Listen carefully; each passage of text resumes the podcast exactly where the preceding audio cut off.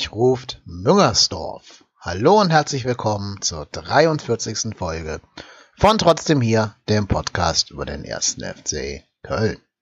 Und genau dieser erste FC Köln hat gestern, nein, vorgestern war es sogar, am Freitag, mit einer, ja, zumindest offensiv dann doch recht überzeugenden Leistung 3 zu 1 gegen den Jan Regensburg gewonnen. Ähm, das ist ein weiteres Spiel in einer Reihe von Spielen, die wir jetzt mit einer relativ hohen Anzahl eigener Tore gewinnen. Nicht? Wir haben ja das bekannte 8-1 gegen äh, Dresden gespielt, danach 3-0, 4-0 und jetzt wieder 3-1 gewonnen. Also ich denke, offensiv kann man wohl sagen, dass die Systemumstellung von Markus Anfang total griff, gegriffen hat. Und ähm, ja, dadurch, dass jetzt zwei Stürmer auf dem Platz stehen, die beide immer an Toren beteiligt sind, ist das schon mal mehr Offensivpräsenz. Außerdem scheint Dominik Drexler so langsam aber sicher anzukommen in Köln. Ähm, Gerade auch, weil durch die zwei Stürmer natürlich auch die Gegner andere Defensivaufgaben gestellt bekommen, als nur durch einen Stürmer, sodass Drexler so ein bisschen im Schatten von Cordoba und Terodde seine Läufe in die Tiefe starten kann. Und dann, wenn Louis Schaub fit ist, was er jetzt gegen Regensburg nicht war, dann kann der auch noch ähm, zum spielentscheidenden Mann werden. Dazu wird es auch demnächst noch mal eine These in meinem Adventskalender geben, aber zu dem komme ich gleich. Wir bleiben jetzt erstmal im Spiel gegen Jan Regensburg. Und bei dem Spiel, denke ich, müssen wir ein kleines bisschen unterscheiden. Ich weiß nicht, wie euch das ging, aber wir in der Otze, also in der Kneipe, wo ich immer schaue, haben uns alle angeschaut und waren durchaus der Meinung, dass sich so also ein Spiel anfühlt, bei dem man endlich mal vom Schiedsrichter so ein kleines bisschen bevorteilt wird. Ähm, ich will nicht sagen, dass wir deswegen gewonnen haben. Ich glaube, wir hätten auch so gewonnen. Aber wir hatten in den entscheidenden Situationen schon Glück, dass der Schiedsrichter viele Zweikämpfe doch eher pro uns ausgelegt hat. Ähm, und dass eben auch die beiden Tore von Regensburg nicht gezählt haben. Das erste, also das 2-3 wäre es, glaube ich, gewesen, das hat auch völlig zu Recht nicht gezählt, weil da war eine Hand im Spiel und ja, die Handauslegung, Handspiel, Auslegung der DFL ist gerade ziemlich, ja, ziemlich Banane, aber ähm, in Übereinstimmung mit dieser Auslegung war es ein Handspiel. Ich bin dagegen, ich bin der Meinung, alles, was nicht irgendwie aussieht wie Volleyball, ist kein Handspiel. Aber gut, ne, die DFL legt das so aus. Und deswegen darf sich Jan da auch nicht zu sehr beschweren und ähm, sich auch nicht zu sehr aufregen über das Wegpfeifen dieses Tores. Das zweite Tor, wie dem auch sei, da habe ich jetzt persönlich keinen Abseits gesehen. Also das wäre das 3-3 dann gewesen, ähm, wenn denn beide Tore gezählt hätten. Ich, also ein Spieler lag verletzt am Boden im Strafraum, der war im Abseits. Vielleicht könnte man sagen, dass der Timo Horn am Rauslaufen gehindert hat. Aber ich glaube nicht, dass Horn überhaupt irgendwelche Anstalten gemacht hat, rauszulaufen. Ähm, und der Spieler, der den Ball schließlich ins Tor buxiert hat, der stand aus meiner Meinung nach nicht im Abseits. Deswegen habe ich nicht ganz verstanden, was der Schiedsrichter da abgepfiffen hat, wenn es sich nicht um diesen verletzten Spieler da auf dem Boden gehandelt hat. Insofern glaube ich Glück, weil wenn die da zu dem Zeitpunkt das 2-3 schießen, dann wird das eine ganz heiße Schlussphase. Gerade auch, weil wir uns nicht allzu ähm, ja intensiv um das 4-1 noch gekümmert haben, um da endgültig den Zahn zu ziehen. Ich denke aber, und das hat der FC wirklich gut gemacht, und das war auch das Schlüsselmoment dieses Spiels, das sofortige 3-1, nachdem Regensburg den Anschlusstreffer geschafft hat. Dass wir so innerhalb von 55 Sekunden waren es, glaube ich, dann das 3-1 schaffen, ja, nach dieser tollen, dieser tollen Schussgelegenheit von Cordoba, die an sich schon ein Tor verdient hätte, die dann aber doch Drexler so als Abstauber, so halb Semi-Abstauber benutzt. Äh, das war schon ziemlich gut. Und das war, glaube ich, auch das Moment, was dann endgültig klar gemacht hat, dass wir hier nicht verlieren werden an dem heutigen Tag. Und auch nicht die drei Punkte da lassen werden. Also, dass wir wirklich hier als Sieger vom Platz gehen. Äh, das ist auch wichtig. Damit musst du auch dem Gegner so ein bisschen in seine Schranken weisen. Gerade weil die Regensburger ja schon aufmüpfig waren. Ne? Die haben, finde ich, ein gutes Spiel gemacht. Die haben echt gut gegen uns gespielt. Wie zuvor auch schon Darmstadt. Ähm, die haben nämlich gezeigt, wie man gegen den ersten FC Köln spielen kann, wenn man was mitnehmen möchte. Du musst die halt hoch, schnell, früh und aggressiv anlaufen. Dann geraten wir ins Schwimmen. Ne, wir haben da so ein paar Unsicherheitsfaktoren in der Mannschaft, sei es Janis Horn, sei es Benno Schmitz. Und auch Mire oder, oder Zichos machen dann doch mal den einen Bock im Spiel, der vielleicht wehtun könnte. Und je höher die uns eben anlaufen und je aggressiver die das tun, umso wahrscheinlicher ist, dass Fehler von uns provoziert werden. Das haben diese beiden Mannschaften sehr gut gemacht. Die haben eben beide das Problem, dass sie keinen so richtigen Knipser haben. Ne, wenn die jetzt so einen hätten, wie zum Beispiel ähm, Louis Schaub, der eben spielmachende Funktionen einnehmen kann, oder Terodde, der knallhart einfach alles verwendet, was ähm, oder ver veredelt, was in den Strafraum kommt, dann würden, glaube ich, die Spiele gegen Darmstadt und Regensburg heute anders bewertet werden. Fürth hat sich ja komischerweise sehr in so eine passive Rolle hineinbegeben und uns nicht weiter in unseren Kreisen gestört. Deswegen war für mich auch Fürth das vom Gegnerseite her gesehen schlechteste Spiel, also wo der Gegner am schwächsten aufgetreten ist gegen uns. Ähm, und insofern finde ich das 4-0 da sogar relativ verdient vom, vom FC gegen Fürth. Gestern gegen Jaden war es für mich ein Tor zu hoch. Oder sagen wir mal anders, eigentlich hätte das Spiel, wenn es richtig gut gewesen wäre, hätte es auch so 5 4, 5, 3 vielleicht für uns ausgehen können, wenn man sich die Qualität und die Menge der Chancen zugrunde legt. Also insofern, ähm, ja, insofern war es ein spannendes Spiel, sich anzugucken. Wir haben das Spiel mit ein paar Freunden von uns geschaut, die äh, neutrale Fans und auch gar nicht so große Fußballfans waren. Auch die fanden das ein munteres, heiteres Spiel zum Gucken. Auch als neutraler Mensch, der jetzt mit Köln nicht viel zu tun hat. Ähm, ja, ging halt auf und ab. Ne? Es war viel drin, zwei weggenommene Tore, eine rote Karte dann noch zum Ende des Spiels, viel Feuer, am Ende noch Bayer Lotzas äh, Sprint über den ganzen Platz, um da den Schiedsrichter zur Rede zu stellen, was er sich auch hätte sparen können, weil was soll der Schiedsrichter nach dem Spiel noch machen, ne? Aber okay, da gehen halt die Emotionen dann durch, das ist okay. Aber insofern, ähm, ja, wir können es nicht beschweren, ne? Vier Spiele, vier Siege mit total überzeugender Offensivleistung, was, was die Torausbeute angeht, kalter Effizienz und einer ziemlich hohen äh, ziemlich hohen Verwertungsquote. Ist für uns alles super. Und das Gute ist ja auch, es, es kommen keine Mannschaften mit Stürmer mehr. Ne? Wir haben jetzt noch Magdeburg vor der Brust. Und dann kommt, ich weiß nicht, ob ihr das wusstet oder nicht, dann kommt schon wieder Bochum. Also wir haben den 18. Spieltag noch vor der Weihnachtspause, weil wir so früh angefangen haben in der zweiten Liga. Ähm, insofern würde ich jetzt fast sagen, dass uns auch diese beiden Mannschaften kaum gefährlich werden. Wobei Bochum sich ja gar nicht schlecht macht. Also die haben ja, ja eine ganz gute Halbserie hinter sich gespielt.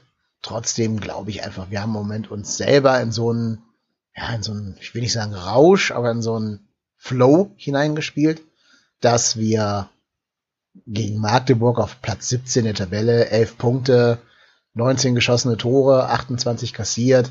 Naja, also gegen die können wir dann schon mal gewinnen, glaube ich.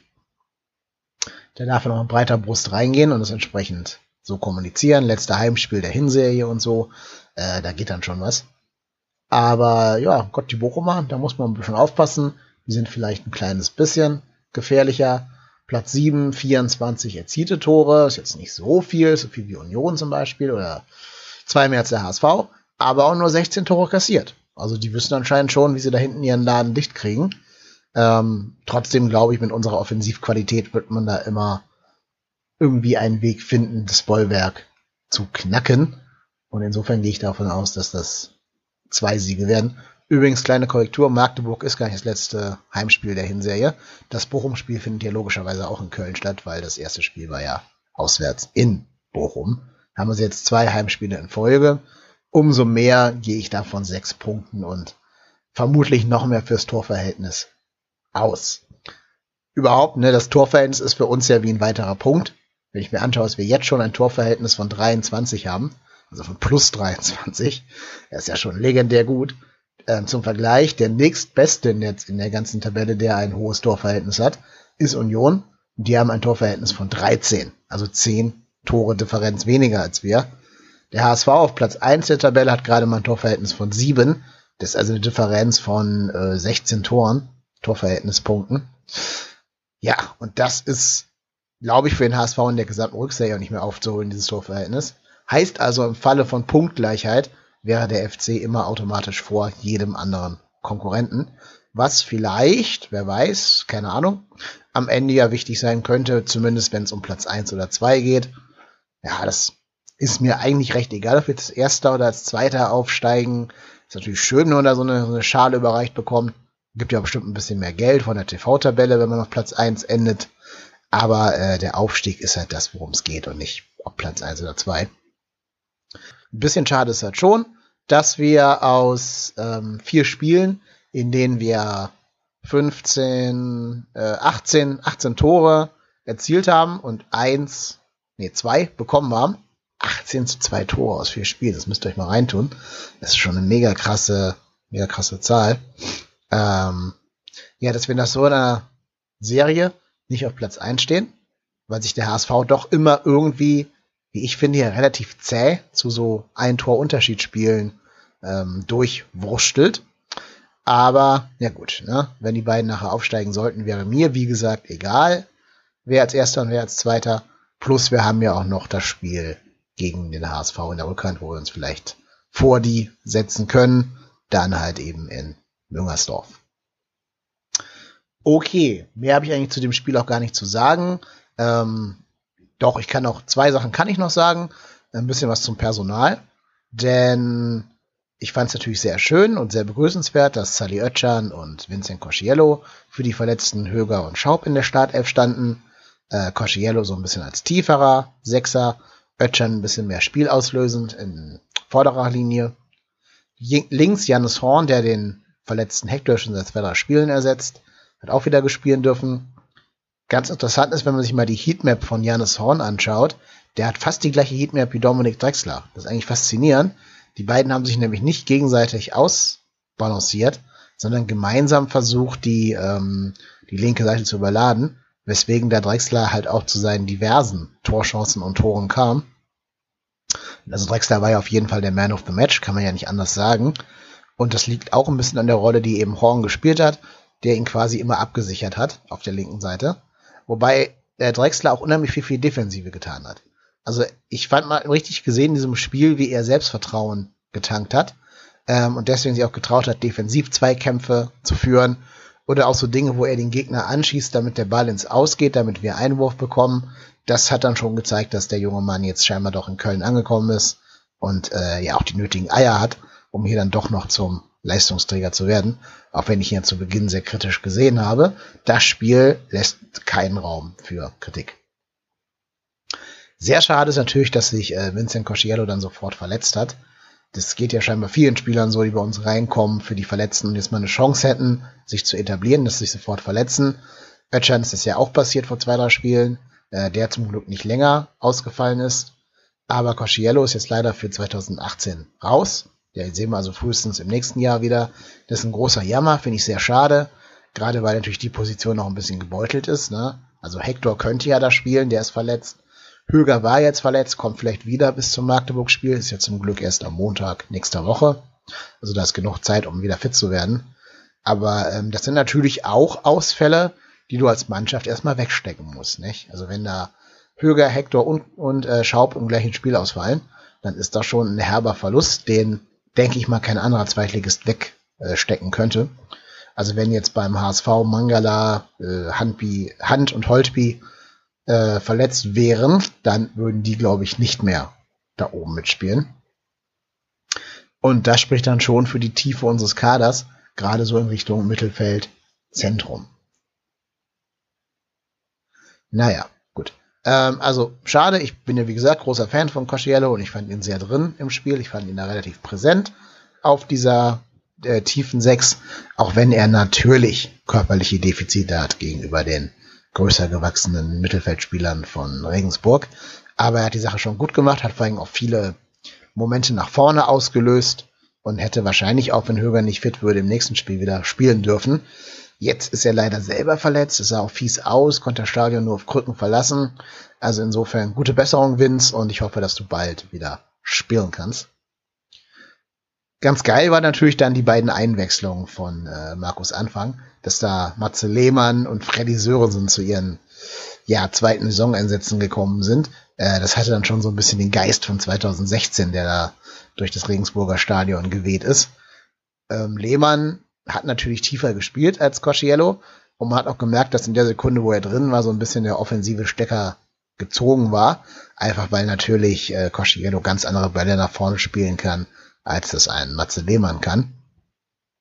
Aber gut, da ging es eher noch um Sichern in dieser Phase, deswegen hat er eben so tief gespielt. Und dafür war es dann ganz okay. Sörensen fand ich ja fast schon komödiantisch. Ich weiß nicht, ob der von Markus Anfang wirklich auf dem Feld, auf das Feld geschickt wurde mit der taktischen Anweisung, Jung, köpf alle Bälle, die kommen, immer ins Tor aus. Das hat er ja wirklich knallhart gemacht, teilweise fast schon so am Rande zum Eigentor, aber komplett humorlos ins Tor aus, immer zur Ecke geköpft anstatt mal zu versuchen, die wenigstens in Seiten aus oder vielleicht sogar zum Mitspieler zu köpfen. Ähm, ja, das hatte schon was Komisches an sich, ne, was Komödiantisches. Äh, ja, war jetzt nicht das ganz große Empfehlungsschreiben für höhere Aufgaben. Ich hoffe einfach mal, dass Lasse Sobich bald wieder richtig fit ist, weil ich auch Schmitz mitunter unsicher fand. Am Ende hat er sich da gut in den Kampf reingebissen und so, aber er ist eben immer für einen Wackler und einen Ballverlust gut der vielleicht einem so wie ich dann eher nicht passieren würde. Deswegen würde mich freuen, wenn er also schon gegen, äh, gegen Magdeburg wieder fit werden würde. Zu Lasse Sobich gibt's auch ein Türchen in meinem Adventskalender, auf den ich nochmal aufmerksam machen möchte. Wenn ihr auf die Website geht, www.trotzdemhier.de, kein Bindestrich, kein Unterstrich, kein gar nichts, einfach ein Wort, trotzdemhier.de, findet ihr zum Zeitpunkt der Aufnahme neun Türchen meines Adventskalenders. Einer davon über Lasse Sobich, über Timo Horn. Dann habe ich eins über Simon Terodde geschrieben, Marcel Risse, Vincent Cosciello natürlich, mein Lieblingsspieler, kriegt ja auch ein, ähm, ja, einen eigenen Punkt.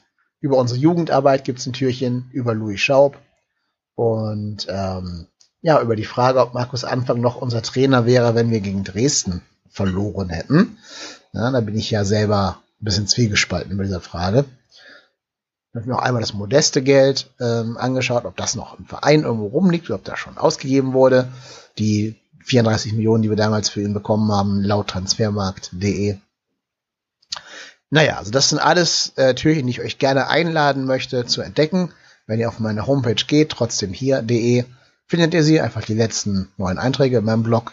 Könnt ihr einfach durchlesen, wenn ihr möchtet. Lasst mir dazu gerne auch Kommentare und Feedback da. Ähm, es kommen auch natürlich logischerweise, klar ist ja Adventskalender, das heißt, es kommen noch einige weitere Türchen bis zum 24. Dezember. Und da sind, wie ich finde, ganz spannende Themen dabei, die ich euch gerne schon mal ein bisschen anteasern möchte hier an dieser Stelle. Es kommt auf jeden Fall ein, äh, ein Beitrag über Lukas Podolski. Es kommt ein Beitrag über äh, unsere Taktik, die taktische Veränderung durch das 3-5-2, was das auf dem Spielfeld konkret und de facto bewirkt. Ich werde euch meine Top 11 und meine Flop 11 präsentieren der letzten Zeit, seit ich FC-Fan bin.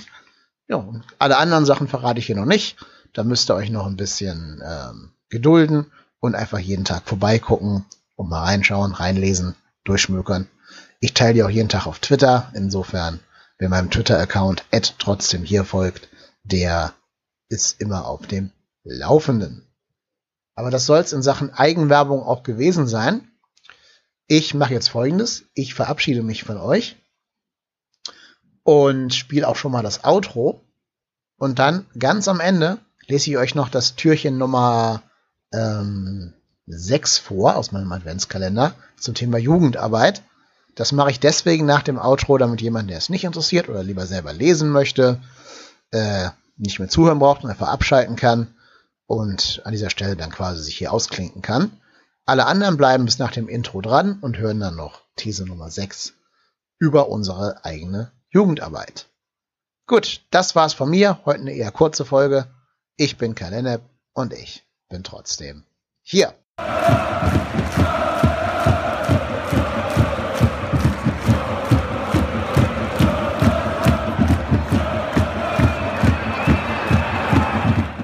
These 6. Die eigene Jugendarbeit kommt zu kurz. Begründung. Man muss den HSV nicht mögen, man muss ihn noch nicht mal für einen seriösen Fußballverein halten. Vermutlich sind sie sogar nur ein groß angelegtes Satireprojekt der Titanic. Aber eines muss man ihnen lassen. Sie haben eine sehr viel jüngere Mannschaft als wir, mit der sie, Stand 6.12.2018, vor uns in der Tabelle stehen. Wir haben bei unserer Transferpolitik im Sommer vermehrt auf erfahrene Haudegen wie Sobiech, Zychos, Drexler und später dann Modeste gesetzt. An Jungspunden wurden eher Ergänzungsspieler wie Schmitz-Bader oder Hauptmann geholt. Nur Schaub ist ein junges Talent mit regelmäßigen Einsatzzeiten und einer potenziell großen Zukunft. Dazu möchte ich euch gerne auf Türchen Nummer 7 verweisen.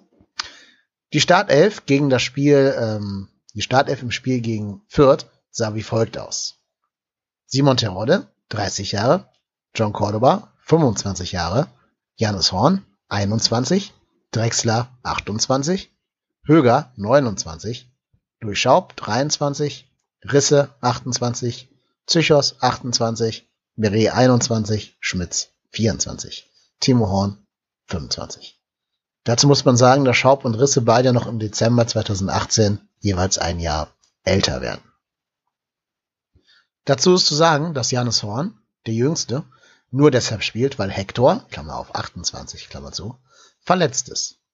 Auch Mire profitiert derzeit von der Sobich-Verletzung. Cordoba durfte auch erst von Anfang an ran, als nichts mehr ging. Immerhin eingewechselt wurden drei Spieler, die 23 oder jünger waren. Nun kann man also festhalten, dass die Mannschaft nicht völlig vergreist ist und einige Spieler noch viel Potenzial nach oben und viele Jahre als Profi vor sich haben. Die Schlüsselspieler, außer Timo Horn, sind jedoch alle schon Ende 20. Mein Punkt ist jedoch eigentlich ein anderer. Welcher Spieler aus dem eigenen Nachwuchs wird eigentlich gerade an die erste Mannschaft herangeführt? Da fällt mir überhaupt nur Sally Oetschan ein, der sich allerdings auch mit der Rolle als Teilzeitarbeiter begnügen muss. Und das waren alles drei Spiele, die ab einem gewissen Zeitpunkt entschieden waren und wo die Gefahr eines spielentscheidenden Fehlers schlicht nicht mehr bestand. Spieler wie etwa Bissek oder Fürich dürfen nicht mehr mit den Profis mittrainieren und sind derzeit weiter weg von der ersten Elf als noch letztes Jahr. Viele Verletzungen spülten sie gar in die Startelf. Wahim spielt sogar inzwischen in Osnabrück. Dazu kommt der derzeit besorgniserregende Tabellenstand unserer U21, die derzeit bedenklich an die der Profis im letzten Bundesliga-Jahr erinnert. Nichts geht mehr. Das macht es natürlich auch für Talente schwer, in einer dysfunktionalen Mannschaft auf sich aufmerksam zu machen. Immerhin Noah Kalterbach darf seit der Hector-Verletzung mit den Profis mittrainieren und sich brav auf die Bank setzen. Aber auch ihn hätte man, als Janis Horn gegen Fürth auf die Knochen gekriegt hatte und es bereits 3-0 für uns stand, einfach mal reinwerfen können. Leider scheint das aber kein Fokus im Trainerteam zu sein. Das ist einerseits verständlich, weil man schon so jede Menge unzufriedene Profis in diesem Luxuskader hat, zum Beispiel Girassi, Cosciello, Sörensen, Lehmann, vermutlich auch Ötchan.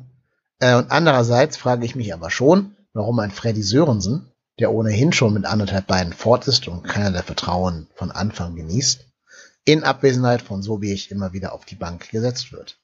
Das wäre doch ein idealer Kaderplatz für Jan Aurel Bissek, 18, der letzte Saison schon gezeigt hat, dass er kein ganz Blinder ist und dem man Fehler eher verzeiht als den inzwischen demontierten Sörensen. Zumal in Spielen, in denen man bis zu sieben Tore Unterschied führt. Das ist sehr kurzfristig gedacht und nicht auf die Zukunft ausgerichtet. Der Nachwuchsbereich muss reformiert werden und die Durchlässigkeit in die erste Mannschaft erhöht werden. Dazu müsste man zunächst sogenannte Kaderleichen loswerden, in Anführungsstrichen, nämlich Zoller, Lehmann, Sörensen, und deren Positionen dann konsequent mit jungen Nachwuchsspielern auffüllen. Dazu braucht es Zukunftsgewandtheit und eine gewisse Portion Mut. Beim HSV geschah der Jugendtrend aus der Not heraus der FC hingegen könnte ihn als eigenes Leitbild festlegen. In diesem Sinne wünsche ich euch eine frohe Adventszeit, einen guten zweiten Advent, wenn ihr das noch am 9.12. hört. Wenn nicht, äh, eine hoffentlich ruhige und entspannte Zeit, bis dann endlich die Weihnachtszeit losgeht und man vielleicht ein paar Tage frei bekommt und ein bisschen durchatmen kann. Stressfreiheit und natürlich noch zwei Heimsiege vom ersten FC Köln. Macht Idiot.